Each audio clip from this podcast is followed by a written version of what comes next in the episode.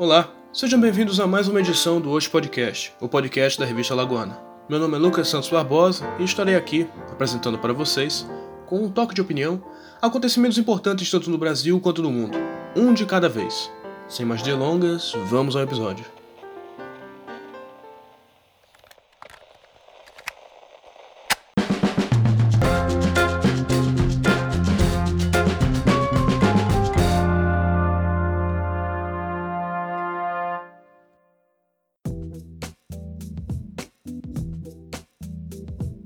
O passado pode ser cheio de alegrias. Por mais sofrida que seja uma vida, sempre haverá algum acontecimento nela que nos marque, que nos faça sorrir.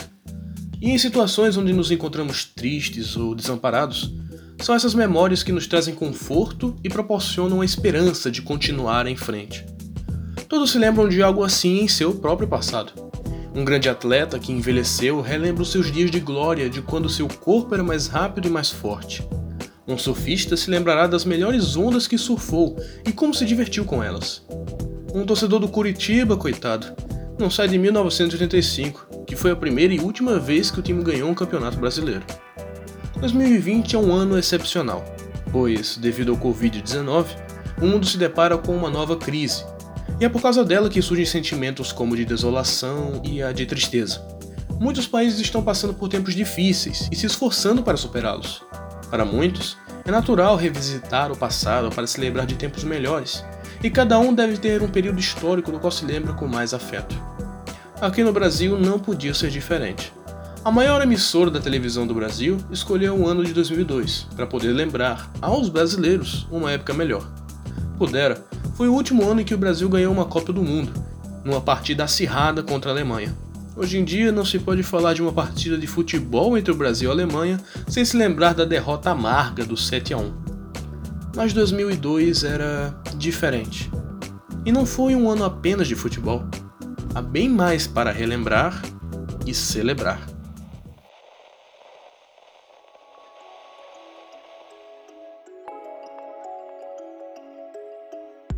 O ano de 2002 teve vários acontecimentos importantes.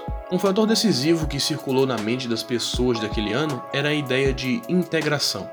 Um sentimento de aproximar diferentes povos, culturas e mercados uns dos outros. Um sentimento de união e de transpor fronteiras. Os europeus, por exemplo, vinham discutindo a adoção de uma moeda comum desde a década de 70. E foi em janeiro de 2002 que o euro, a tal moeda comum, começou a circular dentro dos países da União Europeia. Também foi em 2002 que o Mercosul pôs seus próprios trabalhos de integração em ação. Nesse ano, foi instituída a área de livre residência com direito a trabalho. Graças a ela, cidadãos dos países aderentes podiam ter mais facilidade de ir e vir entre as nações e teriam uma maior facilidade para pedir uma residência temporária em cada uma delas. Foi naquele ano em que estreava o filme Cidade de Deus, do diretor Fernando Meirelles um filme que mudou os paradigmas do cinema nacional e influenciou vários artistas ao redor do mundo. Cidade de Deus repercutiu internacionalmente como um dos melhores filmes estrangeiros da época e um dos melhores filmes brasileiros de todos os tempos. Até hoje é considerado um dos filmes mais bem avaliados do mundo. Seu destaque foi tamanho que concorreu a quatro categorias no Oscar. Em 2002 também ocorria o início da popularização dos computadores no Brasil. Essa tecnologia ainda era encontrada em poucos lares, mas pouco a pouco ela foi tomando parte de nossas vidas.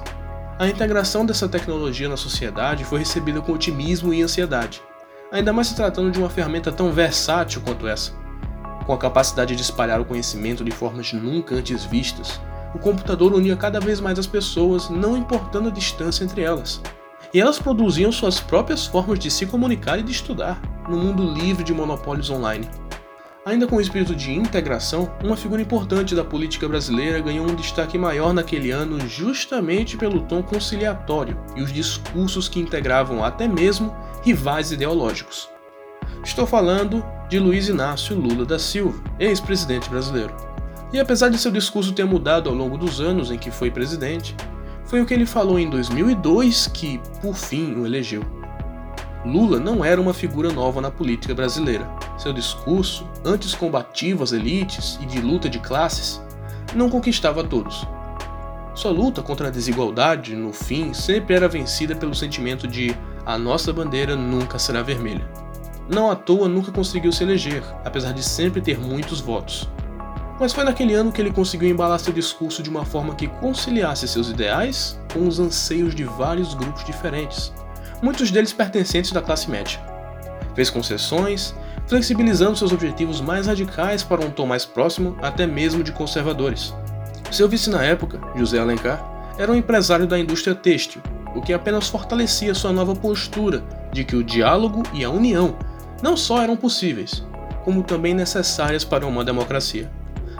2002 foi um ano de integração em diversos aspectos, em todos os lugares. Era um sentimento forte de conciliação. Claro que, como qualquer outro período, houve também suas perdas e tristezas.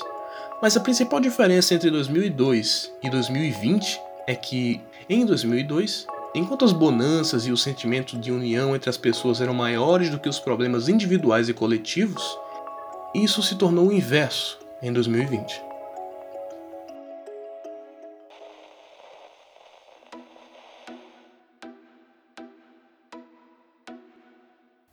O ano de 2020 parece ter um sentimento oposto ao de 2002.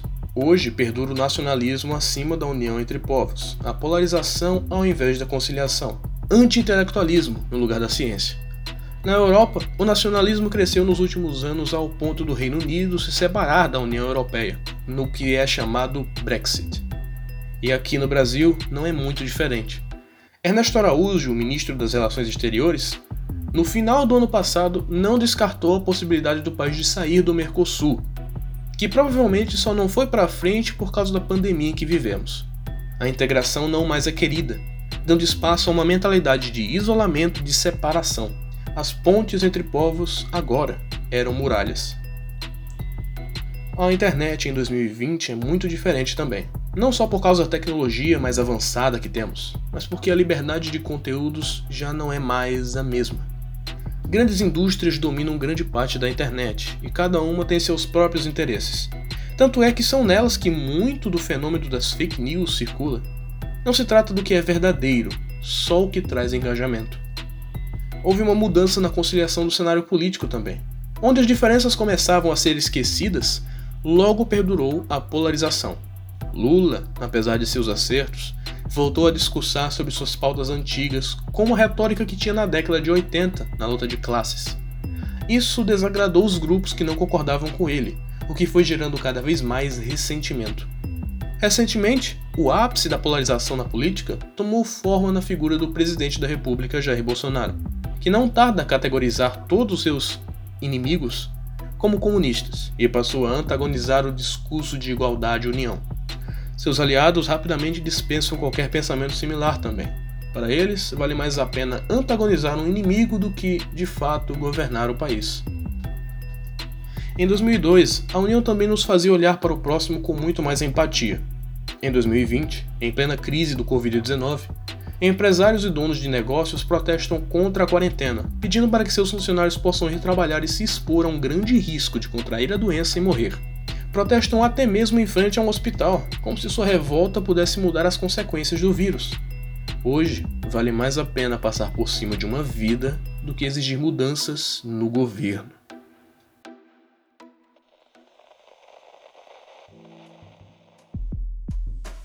Não é de se surpreender que olhemos para 2002 com saudade. Parecia que tudo estava começando a melhorar. A economia, as artes, a saúde, a educação, tudo parecia ficar melhor. Até mesmo o povo começava a se unir mais e deixar as diferenças de lado. Mas por melhor que tenha sido, 2002 já passou. Sua memória ainda pode viver, mas é um ano que não volta mais. Hoje nós enfrentamos uma crise, assim como muitos outros países também enfrentam.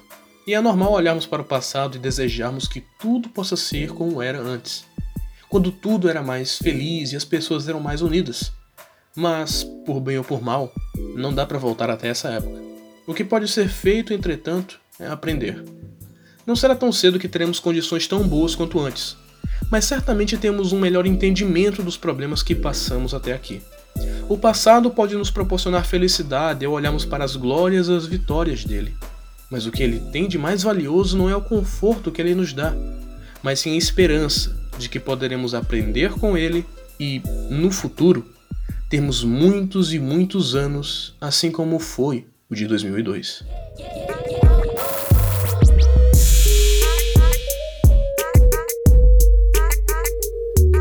Esse foi mais um episódio do Osh Podcast, o podcast da revista Alagoana.